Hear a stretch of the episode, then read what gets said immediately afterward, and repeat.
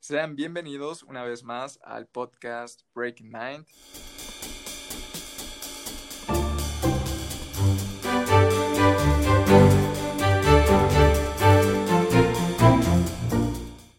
Hola Uri, ¿qué tal? Muchísimo gusto volverte a tener en este espacio. Hola, hola, muchísimas gracias por la invitación y pues siempre bien emocionados de estar por acá.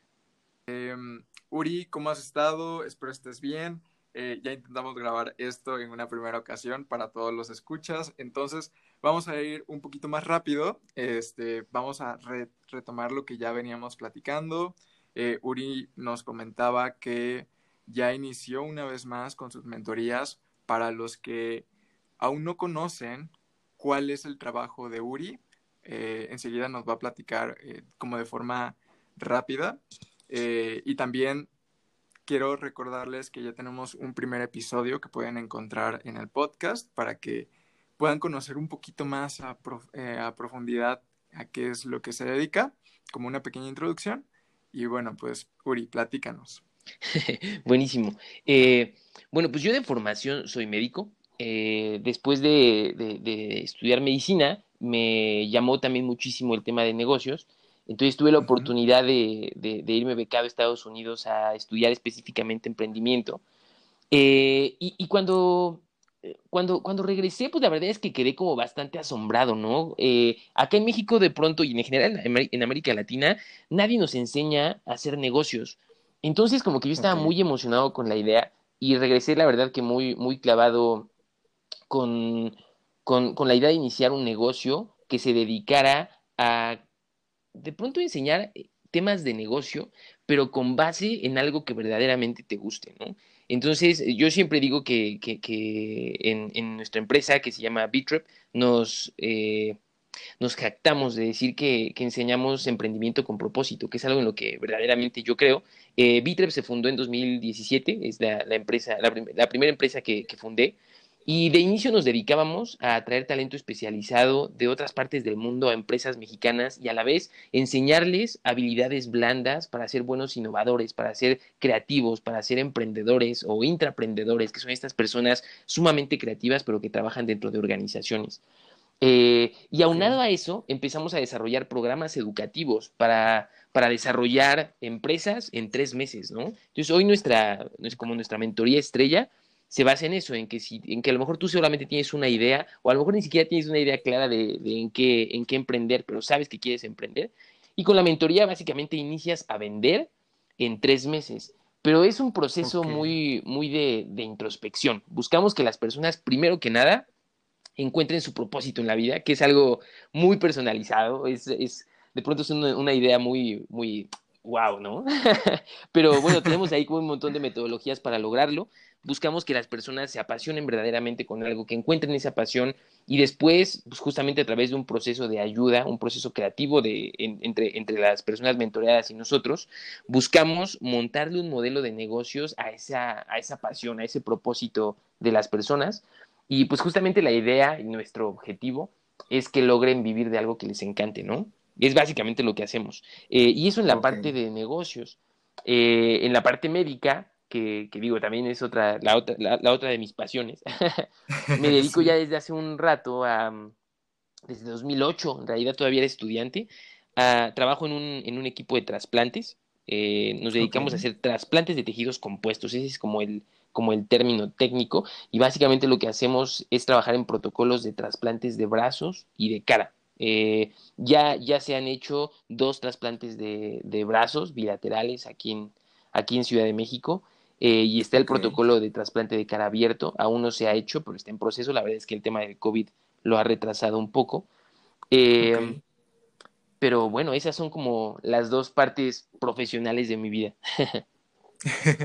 pues mira, la verdad es que yo admiro mucho eh, lo que haces, tanto con empresas, o sea, todo lo que tiene que ver con B-Trep y también ese lado médico que tienes, porque creo que de alguna forma encontraste dos, dos cosas en las que te puedes desarrollar profesionalmente que te gustan, pero creo que aquí hay una palabra clave, ¿no?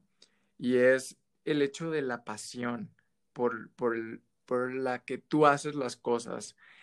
Y es un tema que tocamos mucho en el primer episodio donde te tuvimos. Y hace poco, en Navidad, se estrenó una película que estoy seguro, probablemente ya la habrás visto, que se llama em, Soul de Disney con Pixar. No sé si ya la viste. ¿Cuál es tu opinión acerca de esa película? Porque ves que nos comentan mucho acerca de la búsqueda del propósito, em, cómo es que hay personas que se esfuerzan demasiado en encajar en lugares donde probablemente no se encuentra lo que ellos están buscando exactamente, como que tienen que ponerse creativos y abrir realmente los ojos para descubrir eso que están buscando. Sí, eh, fíjate que, o, sea, en cuanto salió la película dije, sí, por supuesto que la tengo que ver. Eh, yo creo que es una película, como siempre, las de Pixar, súper bien hecha. Eh, yo, yo fíjate que en lo que no estuve tan de acuerdo es en su concepto de propósito. Capaz que capaz que fue un tema ahí más bien de traducción. Creo que la voy a ver en inglés para asegurarme de. Pero, pero en general se me hizo muy buena. O sea, creo que, creo que sí, muchas personas se la pasan como muy clavados con esta idea de desesperadamente encontrar cuál es mi propósito de vida, porque parece que es necesario para vivir, ¿no? Y, y de pronto el problema es que es que el propósito está claro, ¿no? Eh, siempre la idea es descubrir cuáles son tus talentos y ponerlos al servicio de los otros para ayudar, ¿no? La cosa es, de pronto, lo que no encontramos es la misión, que es la forma en la que queremos alcanzar ese propósito, ese propósito de vida, ¿no? Pero digo, igual se me hizo súper buena eh, y, me encanta que se esté hablando en el cine de estos temas, ¿no? Es creo que, que, bien importante. Pasamos de, del Disney que te habla de, de la princesa que se enamora a un Disney que te está platicando justamente de, de, vivir con propósito, me encanta. Así es.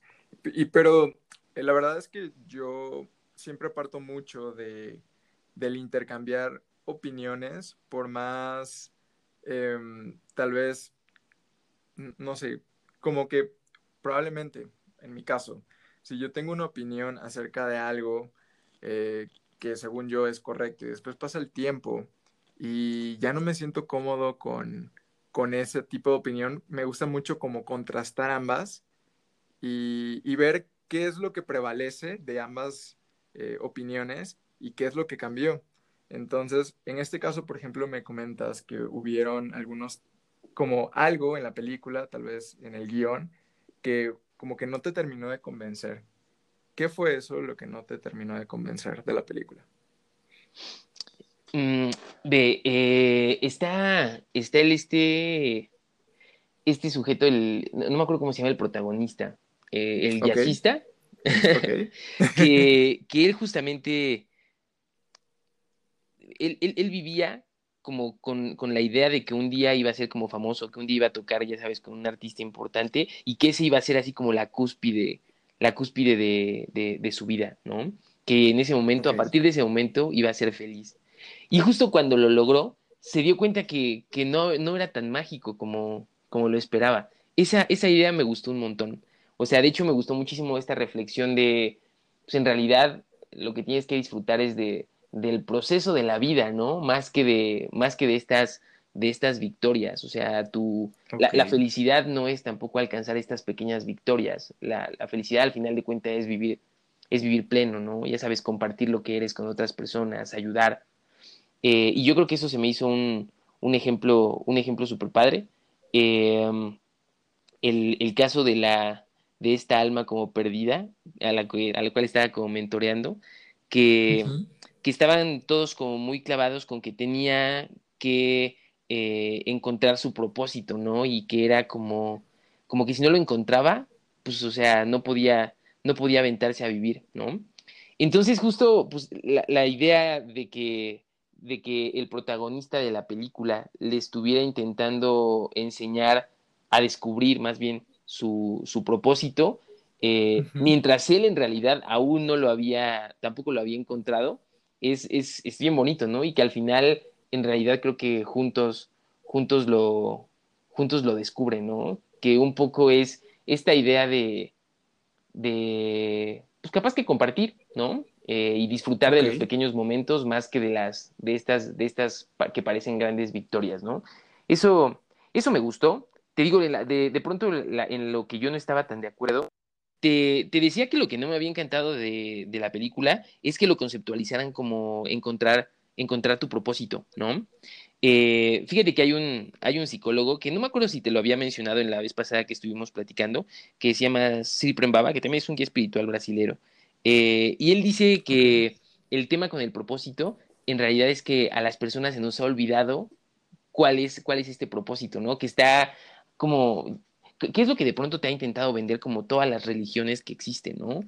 Él, él dice que el verdadero propósito de los, de los humanos es descubrir tus talentos y tener la capacidad de compartirlos con los demás para ayudarlos a, crecer, un poco para que a través de tus talentos trasciendas, ¿no? Dice que el propósito universal de los humanos es justamente eh, como, como compartir estos, estos talentos a través del amor, ¿no? Y te, digo, es lo que todo mundo, todas las religiones han intentado decirnos. Eh, entonces, plantea que el propósito está claro. El problema es que a la gente se le ha olvidado, ¿no? Y de pronto estamos como todo el tiempo clavados con, con estas ideas que nos vende la sociedad, de que no, pues tú tienes que estudiar, trabajar, trabajar durísimo y ganar dinero y cuando seas rico vas a ser exitoso, ¿no? Y vas a ser feliz. Y la verdad es que ya está sumamente demostrado que ese tipo de cosas no te hacen feliz. Al contrario, de pronto, de pronto eh, contaminan, contaminan un montón, ¿no? Y que justo cuando no estás viviendo con base en, tu propósito de vida, eso como que te, lastima un montón y causa un montón de problemas, ¿no? Eh, entonces, bueno, por eso es que no me encantó tanto que manejaran el tema, el tema de propósito como, ellos, como lo manejan en la película, con esta idea de más bien como, como, como las ganas de vivir, ¿no? Eh, creo que de pronto hay una confusión de conceptos entre misión de vida y propósito de vida. Pero bueno, eso es porque yo soy un clavado con el tema. no, de hecho, em, yo cuando la vi, igual identifiqué eso, porque tú me comentaste muchos conceptos en los que yo no, como que no me había clavado tanto, ¿sabes?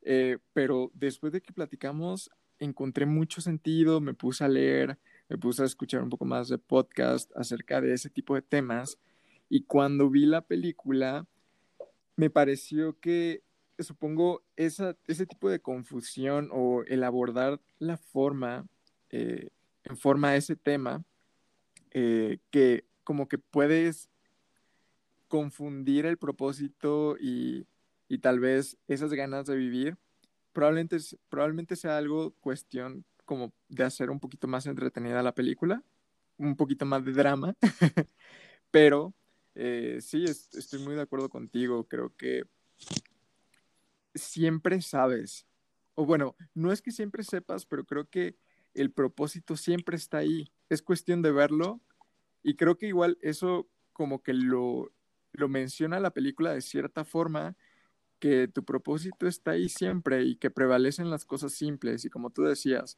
prevalece también en el proceso, que fue algo que mencionamos mucho en el podcast anterior, que el proceso es como lo más importante, no verlo como un fin, sino disfrutar lo que hay en medio. Claro. Pero entonces, este, pues cuando la vi dije, bueno, tengo que platicar de esto con Uri. y, y la verdad es que en este lapso de tiempo, desde el último podcast hasta ahorita, eh, ahorita estoy viendo cosas para ya hacer los trámites de mi universidad y ya titularme y todo. Pero entonces me estoy, me estoy topando con historias de compañeros de, de la universidad, personas nuevas que conozco, que están en el mismo punto en el que ya terminaron y se preguntan, ¿y ahora qué? O sea, de alguna forma les gustó lo que encontraron y lo que aprendieron durante la universidad, pero no saben o como que no encontraron el sentido a lo que iban aprendiendo o a lo que ellos querían hacer. Como que les hace falta esa orientación de cómo enfocar o canalizar todo lo que saben hacia algo que les pueda dar un retorno económico. ¿Qué tipo de consejos podrías darle a estas personas? Porque, en serio, yo ahora mismo que estoy hablando contigo y que parte de tu labor diaria es platicar con agencias, con empresas, con personas de este tipo de temas, ¿qué es lo que tú les dices cuando, porque estoy seguro que igual te has encontrado estos casos, ¿qué es, cuando, ¿qué es lo que tú les dices a estas personas? ¿Qué es lo que tú les aconsejas? No, te entiendo perfecto. Y de hecho, o sea, el, yo, yo, te diría que el, el 60% de las mentorías que damos la damos a, a, a, a recién egresados, ¿no? Eh, el otro okay. 40%, pues capaz que sí es así a personas de 40 años que están eh, buscando emprender y todo esto. Pero pero hay una, una explicación, pues, o sea, fácil para, para eso. ¿Por qué la mayoría de, de personas están en, de, de, de, personas que reciben la mentoría están en este grupo de edad? Pues porque, a final de cuentas, y también ya lo habíamos platicado, cuando, cuando tú decides qué estudiar, pues eres, eres un güey de 16 años, 17 años, ¿no? Que, que, que te dicen, sí. tienes que elegir una carrera, hazlo con cuidado porque te vas a dedicar a eso el resto de tu vida. Y tú dices, en la madre, ¿no? O sea, eso, esto no está fácil. o sea, sí. y de pronto eliges, eliges por elegir o eliges porque tus papás te, te, dicen, ah, pues mira, tu, tu primo es abogado, ¿no? Y toda la familia somos abogados, o son los doctores, o son los, ¿sabes? O sea, de pronto te vas guiando por estas tendencias de, eh, como, como familiares, ¿no? Desde luego que hay excepciones en los que verdaderamente los papás dejan que los, los hijos elijan, y eso no les da una ventaja, porque al final de cuentas eliges con base en quién sabe qué, ¿no? Pero bueno, eh, tal vez te pasó que, que, en serio te encanta tu carrera, te, te apasiona, te apasiona eh, como, como, como este objetivo de la carrera y estás muy feliz haciéndolo, ¿no? Pero a, a, pesar de ello, pues llega este momento de capitalizar, cuando sales de la, de la universidad y dices, no manches, o sea, ya no tengo la beca, ya no tengo, pues a lo mejor el, la, la, la, quincena que te daban tus papás, ahora tengo que ponerme a trabajar, ¿cómo le hago, no?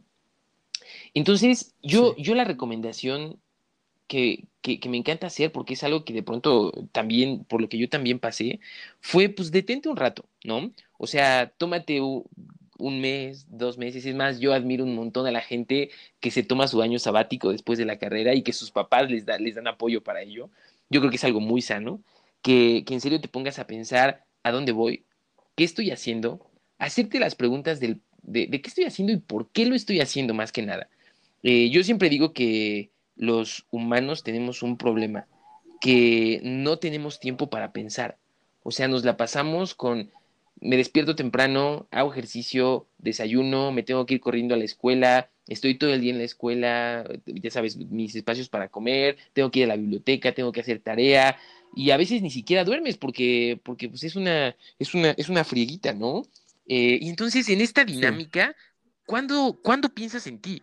O sea, ¿cuándo, ¿cuándo piensas en, en a dónde voy? ¿Por qué estoy haciendo todo esto? O sea, de pronto entramos en una, en una, como, como, como en una rutina muy extraña, ¿no? Y el problema es que acabas la carrera y pasa lo mismo con el trabajo. Ahora es, me levanto temprano, me voy al trabajo, tengo un montón de pendientes, salgo bien tarde, llego bien cansado. O sea, es la misma dinámica, ¿no? Entonces, ¿en qué momento te pones a pensar verdaderamente en ti? Eh, y además, eh, parece raro, ¿no? O sea, de hecho, a la gente que se toma sus tiempos, su año sabático, su mes de descanso, la gente lo ve mal y dice, ah, pinche flojo, ¿no? O sea, eh, nada más está de parásito con sus papás, no está haciendo nada, no es productivo. O sea, ven mal que te tomes tiempo para pensar y verdaderamente es lo que, lo que el mundo necesita. De pronto una pausa y decir, ¿a dónde me estoy dirigiendo? ¿Por qué lo estoy haciendo? Y si estoy contento con ello, ¿no? Entonces, eh, mi recomendación siempre es, tómate un tiempo para pensarlo, eh, piénsalo y medítalo muy bien, con todo el conocimiento que ahora tienes después de haber estudiado, qué quieres hacer. Eh, yo creo que todos, todos los humanos tenemos cierto sentido de trascendencia y hay que pensar, hay que pensar en ello, qué huella quiero dejar en el mundo, qué huella quiero dejar en, en otras personas y ya que lo entiendes, pues ahora sí ponerte a trabajar, ¿no? Y la verdad es que vender es fácil, o sea, yo, yo, bueno, no, es fácil pues, pero yo a lo que me dedico hoy es, te digo a eso, a encontrar esta pasión de las personas y buscarles maneras de que lo puedan capitalizar, que, que vivan de eso, ¿no? Y a mí me encanta, o sea, porque justamente implica un gran proceso creativo, un gran proceso de investigación y, me encanta porque el resultado final es alguien que en serio disfruta su trabajo, ¿no? Que está muy feliz y que al estar feliz en serio le aporta valor a la sociedad. Ok. La verdad es que creo que uno de los problemas que logro percibir en la actualidad con los jóvenes es eso, ¿no? De que eh, los papás, creo que igual es algo generacional, porque, por ejemplo, en el caso de mis papás, es de que cuando estaba en la prepa me dicen, no, pues tienes que estudiar una carrera. ¿Por qué? Porque, pues porque así me lo enseñaron mis papás y porque es de alguna forma una base sólida que, que puedes tener y, dirigirla hacia lo que a ti te gusta, ¿no? Eh, como siempre los papás intentando pues asegurarse de que estemos bien, de nuestra seguridad, viendo por nuestra seguridad. Em, pero entonces, siento que, por ejemplo, en mi generación, estas personas que van saliendo, muchas veces fueron a la universidad porque sus papás querían que estudiaran una carrera, no porque ellos de verdad se hubieran levantado un día y hubieran dicho, ah, mira, quiero ir a estudiar una carrera universitaria, puedo ir a jugar a las maquinitas, puedo ir al centro comercial a ver una película. No, mejor voy a estudiar una carrera universitaria. Entonces, como esa, esa primera decisión no salió o no nació en ellos y dijeron, bueno, pues si mis papás dicen que voy a estudiar, va y estudia. O sea, es como ir por las herramientas, pero no saber para qué las vas a utilizar. Sí, sí, totalmente. Y ahora, eh, algo importante, no estoy diciendo que la universidad sea mala, o sea, por supuesto que, por supuesto que lo, que lo que aprendes en la universidad es muy, muy importante, y sobre todo a la gente que conoces, ¿no? Eh, pero justo, justo acabas de dar en el clavo, o sea, el problema es, ok, durante toda mi formación académica he aprendido un montón de cosas, ¿y qué? ¿No? es, un poco como estos, estos memes de las matemáticas, ¿no? De un día más sin tener que usar el, trinomio perfecto, ¿no? y, o sea, eh, pues sí, o sea, la cosa es, si, si no le encuentras aplicación a lo que estás aprendiendo, pues no lo usas, o sea, no, no, no, no, no te sirve para nada, ¿no? Entonces, creo que, creo que por eso otra vez es tan importante estos momentos de pensar qué quieres, porque si tú como persona ya sabes qué es lo que quieres hacer de tu vida, todas esas herramientas que aprendiste durante tu trayectoria académica sí son útiles, ¿no? Y entonces, eh, este, todo este conocimiento de matemáticas, todo este conocimiento de física enfocado en algo que en serio te apasiona, sí tiene un sentido, ¿no? No es solo aprender por aprender, sino, sino pues ahora tengo, tengo una razón de, ¿no? Em, y, digo, el tema es que de esto nos tendrían que hablar cuando somos niños, ¿no? O sea, y ojalá nosotros seamos la generación de papás que sí les hablemos de, este, de estas cosas a nuestros hijos para que, pues, para que tenga, ya sabes, o sea, estaría súper padre tener un, un, niño que está en la primaria y que está devorando conocimiento porque, porque lo está aplicando en algo que le encanta, ¿no? Y, digo, yo, yo pues, por ejemplo, soy, soy, soy un, eh, una persona que, que, cree mucho en la paternidad, o sea, yo estoy seguro que quiero ser papá en algún momento y me va a encantar hablar de estos temas con, con mis hijos, ¿no? Ok.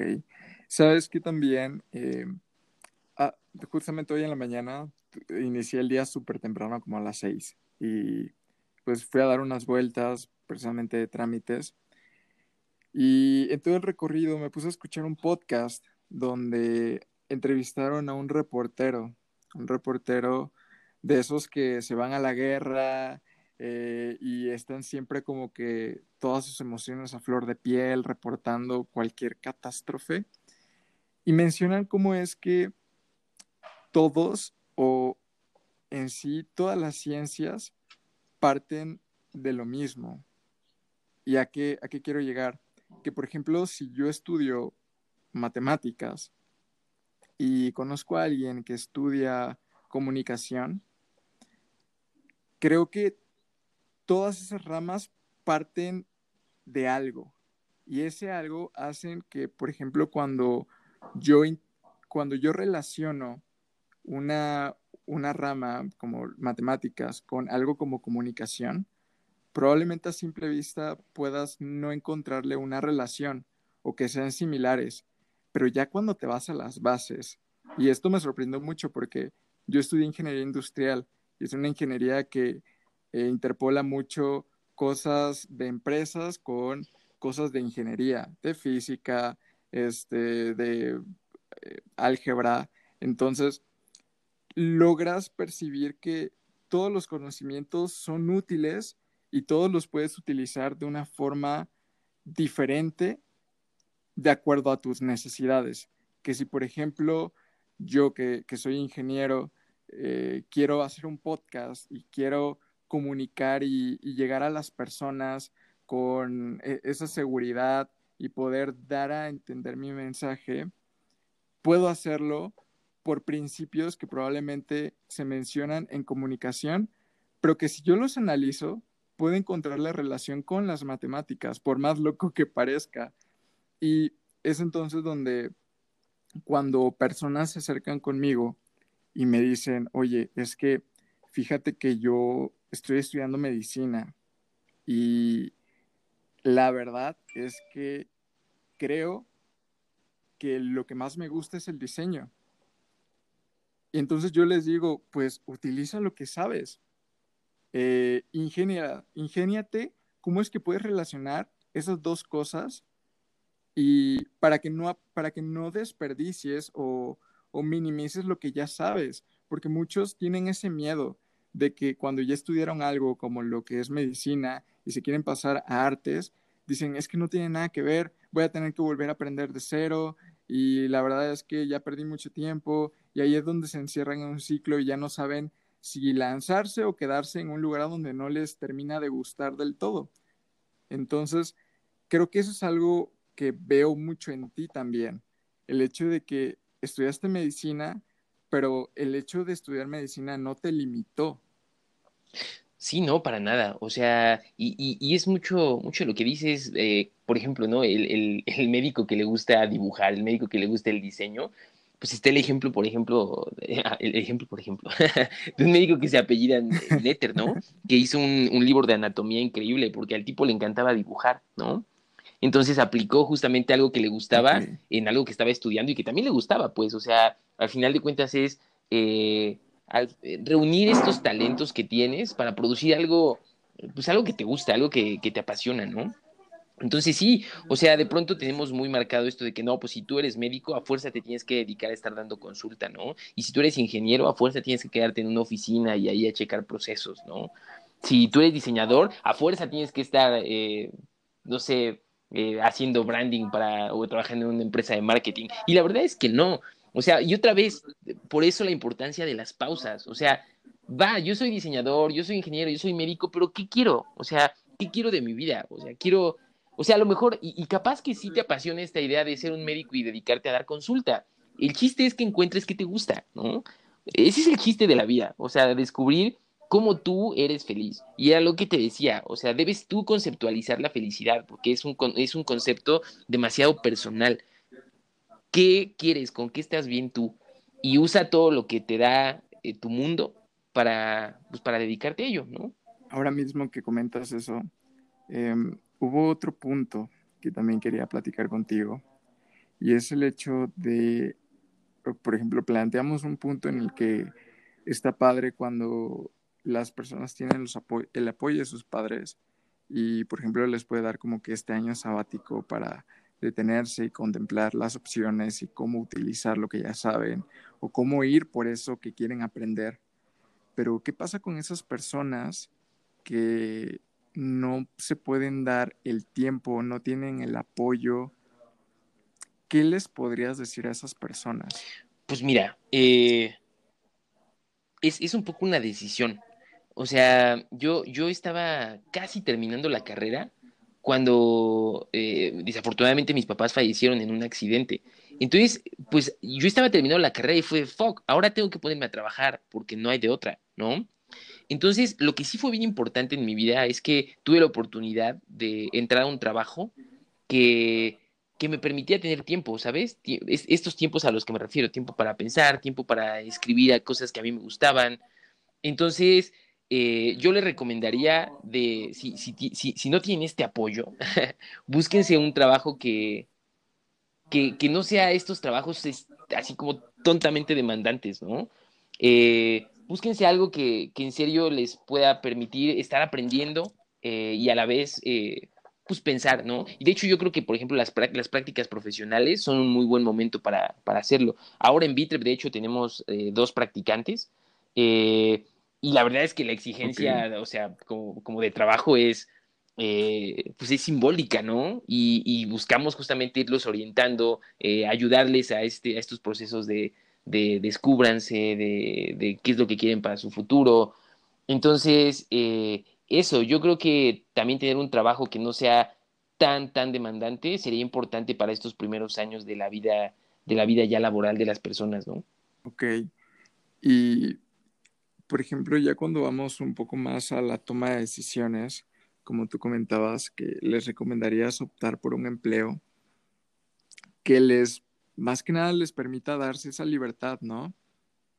De poder decidir y poder como sustentar lo básico que necesitas para vivir, pero también que te dé la oportunidad de, de ver hacia dónde quieres ir. Sí. Cómo te vas a orientar. Eh, ¿qué opinas de las personas que de alguna u otra forma no, no quiero decir que lo hicieron mal, pero que probablemente no tomaron ese empleo eh, que les permitiera darse esa flexibilidad o simplemente que no lo encontraron. Ahorita, por ejemplo, que estamos en, con lo del COVID, que la oferta de trabajo es un poco menor y, tal vez los trabajos han cambiado un poco.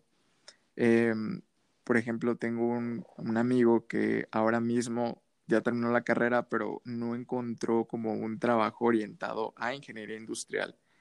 Eh, y obviamente se, se, pudo haber metido a muchas otras áreas, pero él estaba eh, muy interesado en entrar como a una industria tal cual de manufactura y decidió entrar a, a una empresa, a una fábrica, y ahorita está, pues, por ejemplo, armando arneses. Y, pero él sabe que no quiere estar ahí. Él piensa que, que puede pues quedarse ahí, tal vez ir escalando poco a poco, em, que igual es, es una opción aceptable, pero llega el momento en el que ya no quiere estar ahí, pero es su único sustento. ¿Cuál podría ser una opción para él para intentar buscar otras opciones sin tener que abandonar eso que le permite sustentarse, porque supongamos que no tiene el apoyo de su familia también. No, pues yo lo que le diría es que se mantenga mandando CVs, ¿no? O sea, eh, digo, el, el, hecho de que él sepa que no quiere quedarse ahí es algo muy importante, o sea, él ya sabe a dónde va, o sea, y eso es bastante bueno, tal vez no lo tenga tan claro, pero sabe que no quiere estar ahí. Entonces, eso, mantenerte, o sea, no, no caer en esta zona de confort y decir, bueno, pues la verdad es que con lo que me pagan aquí eh, me alcanza para la renta, ya me estoy pagando un coche, creo que estoy bien acá, ¿no? Pero no me gusta, ¿no? Porque puedes correr el riesgo de que te encuentres a ti mismo 30 años más adelante en el mismo trabajo horrible que nunca te ha gustado, pero tienes que pagar cuentas, ¿no? Entonces, pues, o sea, qué bueno que ya se dio cuenta que no quiere estar ahí y lo que tendría que hacer es mantenerse activamente buscando más oportunidades, ¿no? Y no salirse hasta que encuentre algo algo, pues algo, algo seguro, ¿no? Algo yo, que yo creo que es también importante que, que descubres cuando te avientas, cuando te avientas a hacer las cosas, es que necesitas muy poco para vivir, ¿sabes? O sea, eso está padre. O sea, descubres que, o sea, vivir, por ejemplo, acá en Ciudad de México es re caro. O sea, pagar las rentas en Ciudad de México es verdaderamente caro. Eh, pero digo, si no estás viviendo acá, eh, la verdad es que es bastante más barato, ¿no? La vida puede ser en serio muy, muy barata y si, y si a lo mejor tienes que pasarte un rato de, de, bueno, no me voy a comprar ropa nueva en unos meses, pues la verdad es que si lo estás haciendo por, por, por, por, por ir a un camino que te va a hacer más feliz, lo vale, ¿no? Ok, y ahorita que ya estás... Uy, va, vas, pues, vas, a escuchar, vas a escuchar unas llevas? campanadas, a ver si no, no arruina esto. Ajá. Ah, no te preocupes, le va a dar un al episodio. eh, ¿Cuánto tiempo llevas ya con Bitrop? empezó en 2017. O sea, ya llevamos, ya llevamos, eh, vamos a, a, cumplir los cuatro años, ¿no? Ahora en junio. Ok. Y me imagino que ya en estos cuatro años has pasado por situaciones de todo tipo, situaciones en las que Bitrep eh, resalta por lo más alto y tienes como que estos logros y también me imagino deben de haber situaciones donde tal vez no son tan favorables. ¿Cómo es que llevas eso, e-, esas circunstancias? Porque ya el hecho de que lleves cuatro años con una empresa quiere decir que ya superaste situaciones complicadas. Y por ejemplo, yo a veces lo veo con el podcast, de que hay veces que hay muchas reproducciones, hay veces que no tantas, y creo que es normal, ¿no? no sentirte como que siempre tan emocionado y con una actitud súper positiva. Hay veces que tienes que pensar, recalcular estrategias y volver a seguir trabajando para sacarlo a flote. ¿Cómo ha sido para ti esa experiencia? O sea, sí, completamente. Es, es, es normal que pases por altibajos, ¿no? Y creo que el principio para, para tolerar estas, pues, estos altibajos de, emociones en una empresa, pues es darte cuenta que así es la vida en general. A veces estás arriba, a veces estás abajo y, ninguna de las dos cosas va a durar por siempre, ¿no? Entonces reconocerlo es importante. La verdad es que eh, otra vez lo que, lo que a nosotros nos ha mantenido eh, unidos como equipo y seguir seguir trabajando, a pesar, por ejemplo, de la pandemia, que la verdad es que a nosotros nos afectó muchísimo por el tema de, de los de los programas de movilidad, o sea, eh, traíamos talento de otras partes del mundo, entonces se paró de pronto, se pararon los viajes, entonces representó un montón de retos para nosotros. Eh, pero al final de cuentas, yo creo que lo que lo que mantiene al equipo unido y a cada uno de los, de los integrantes echándole ganas, pues es eso, que tenemos un propósito, que Bitrop salió con un propósito que, que es al final de cuentas ayudar a que la gente sea más feliz en sus trabajos, que sea más feliz eh, en, en, lo que sea que estén haciendo. Y bueno, si de pronto no podíamos seguir por el momento con los viajes, fue simplemente adaptarlo a la época, ¿no? Y lo que empezamos a hacer fue ponerle mucha, mucha más atención en estas épocas a los programas educativos. Ok. Entonces, básicamente podríamos decir que te terminaste adaptando, ¿no? Adaptaste tu proceso a las situaciones actuales. Sí, completamente. Y, otra vez, el propósito siempre te salva. O sea, el por qué lo hiciste, ¿no? Y si no puedes hacerlo de la misma manera en que lo estabas haciendo, simplemente cambias la manera porque el propósito sigue siendo el mismo. Ok. Pues ya hemos platicado, bueno, hemos comentado mucho acerca del propósito. En términos simples, ¿cómo puedes definir el propósito? son tus motivadores. O sea, es, eh, es eso por lo que por lo que te levantas emocionado en la mañana, ¿no? Eh, mira, definiciones hay, creo que hay un montón, eh, porque es, es tan difícil definirlo como, como qué es la felicidad, ¿no? otra vez creo que parte de, parte de una definición muy personal, pero a mí me gusta mucho eh, pensar en el propósito, como, como te decía, como, como lo, lo, define Baba, que a final de cuentas todos tenemos un, un, propósito universal, que es eh, expandir la conciencia, y la conciencia solamente se expande pues, a través, a través de, del amor, de transmitir, de, de, compartir tus talentos, lo que tú eres con las otras personas de manera desinteresada, y cuando lo logras verdaderamente, todo lo demás llega. O sea, si estás haciéndolo muy bien, te van a pagar por eso. Eh, vas a estar feliz porque es algo que te gusta, vas a estar eh, trascendiendo, eh, dejando una huella en el mundo gracias a que lo estás haciendo muy bien, ¿no? Pero al final de cuentas también es eso, o sea, tu, tu propósito son tus motivadores, el por qué lo haces. Ok. Y la pregunta del millón, Uri, ¿crees que existe una edad para sentarte y definir tu propósito, ¿crees que tengan que pasar ciertas circunstancias para que lo puedas encontrar? únicamente basta con que quieras encontrarlo? Eh, bueno, de inicio creo que lo de la edad súper, ¿no? O sea, hay gente que encuentra su propósito a los seis años y gente que se muere sin encontrarlo, ¿no? Eh, siempre, o sea, pero, pero lo, lo, que sí es importante es que sí creo que necesitas pasar por un proceso para encontrarlo, ¿no? Y este proceso es muy, muy de introspección. Tienes que ponerte a pensar en qué onda contigo. O sea, el propósito no está afuera. O sea, justo recién hice, hice un post ahí en el Instagram de que hay muchas personas que, creen que, viajando van a encontrar su propósito de vida, ¿no?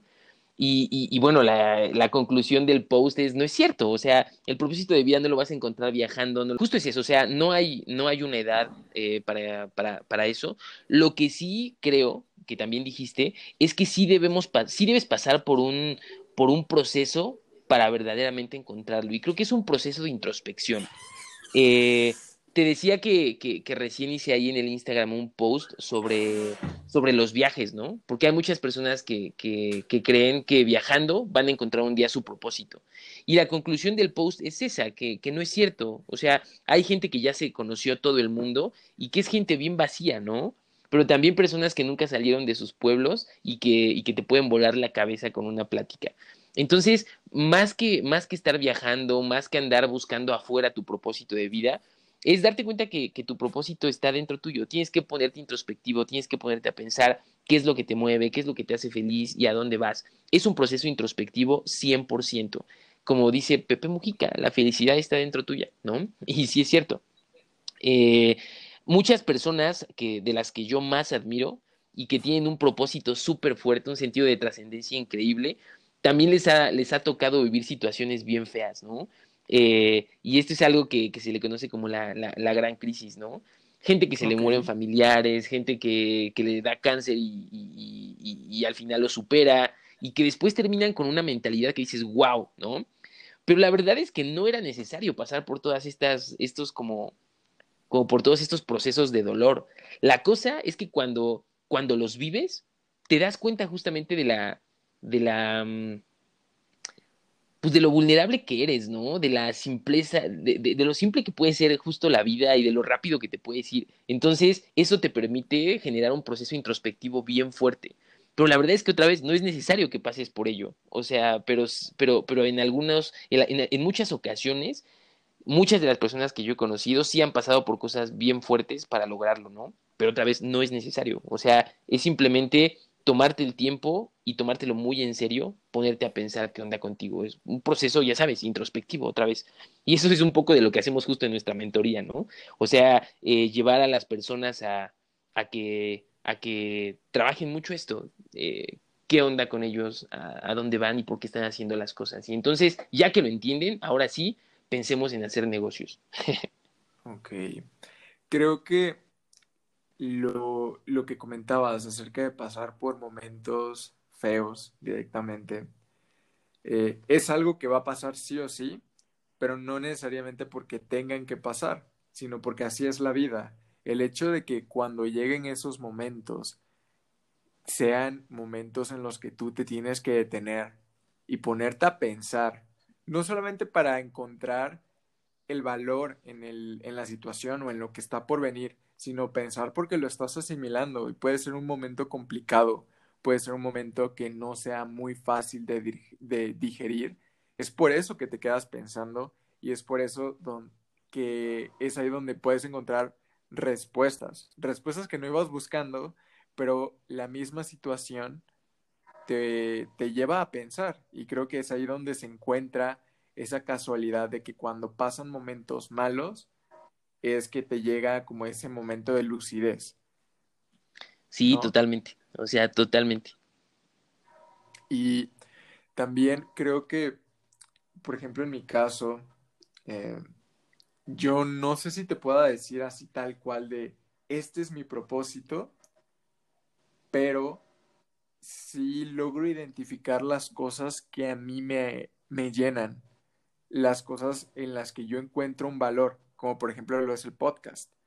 Eh, lo es el poder interactuar con personas, conocer sus historias, eh, retroalimentarme a mí y a todas las personas que escuchan este espacio. Eh, no sé si podría decir mi, mi pasión es el podcast, ¿no? No sé si podría decir eso, porque si hay una cosa que a mí me encanta es la tecnología, pero de cierta forma,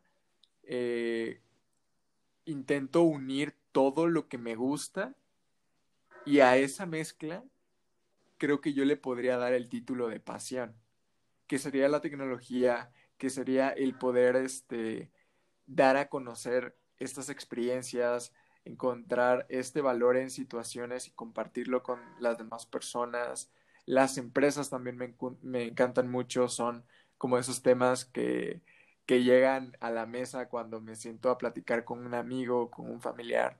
Entonces, yo creo que así podría definir mi propósito. ¿Cómo lo defines tú, tu propósito? Mm. Eh, la, verdad es que mi propósito es bien simple y, la, y, en general fíjate que los propósitos se parecen mucho. o sea, es que, es que somos, somos seres sociales, o sea, muy, muy sociales, ¿no? Eso es lo que caracteriza a los humanos. Mi propósito siempre está en ayudar, ¿no? Eh, ahora, lo que, lo que puede variar es tu misión, que es cómo lo vas a hacer. O sea, yo te podría decir, pues es que a lo mejor a ti lo que te encanta es justamente eh, buscar ayudar a otras personas a través de tu podcast, a través de lo que se platica dentro del, del, podcast y lo que pueden aprender, que a lo mejor de pronto alguien sale de la caja, que a lo mejor dice, wow, este capítulo neta me cambió, ¿no? Y eso a ti pues te puede causar como esta, esta gran satisfacción de decir, estoy ayudando a través de lo que estoy haciendo, ¿no? Eh, y ese es tu camino, ¿no? Eh, el mío puede ser justamente dar las mentorías, el mío puede ser dar, conferencias, estar haciendo que las personas viajen, pero al final de cuentas, fíjate que es eso, o sea, eh, este, este, este propósito compartido de ayudar y aportarle a la sociedad en algo es, es algo verdaderamente compartido por muchas personas. Acá, de pronto, lo difícil es encontrar tu misión, que es el cómo lo voy a hacer. ¿Qué, qué, qué puedo hacer para en verdad aportar, para hacer un mundo mejor, para, para influir en que las personas piensen diferente, para ayudar a que se acabe el calentamiento global, para salvar a las ballenas y a la vaquita marina? ¿Cómo le puedo hacer? Eh, y, que esta actividad sea algo que en verdad me haga, me haga sentir feliz, ¿no? Entonces, de pronto te digo que no es tanto un tema de propósito, sino más un tema de, tu misión. Ya entiendo qué es lo que quiero hacer, pero todavía no, sé cómo, ¿no? Ese es como el, el, otro tema, que era un poco lo que te decía que, que yo creo que conceptualizaron un poco mal en la película de Soul, ¿no? Lo que ellos estaban buscando en realidad era su misión más que su propósito. ok, sí, eso tiene mucho sentido, de hecho, porque de hecho es muy evidente, porque se pone a hacer muchas actividades de ramas diferentes intentando buscar el propósito, pero en realidad ese solamente era como el carrito donde vas a poner tu propósito. El carrito puede cambiar, pero el propósito siempre va a ser el mismo, ¿no? Que, que yo me acuerdo, creo que, creo que te había platicado de, esta, de esta amiga que se dedica a ser coach financiero, ¿no? Que, que esta amiga platica algo bien padre para, para diferenciar el propósito de la misión. Ella estudió finanzas, se dedicó durísimo al tema y estudió maestrías y doctorados y se empezó a dedicar a dar consultoría a empresas y a personas sobre financial wellness, ¿no? Porque ella decía que, que las personas verdaderamente son más felices cuando tienen un buen control financiero. Y ella decía, mi propósito de vida es ayudar a las personas. Y hoy lo hago a través de las finanzas personales o finanzas organizacionales.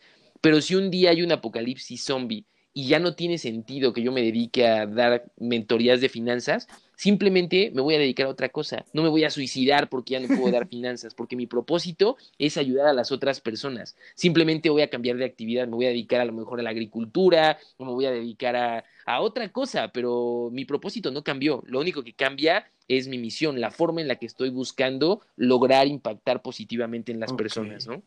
Sí, completo sentido. Creo que eh, eso que mencionas es muy importante y, o sea, importante en el sentido de saber diferenciar de cómo es que la misión es como este, ese carrito, ¿no? Donde pones tu idea, donde pones tu propósito y el carrito puede cambiar.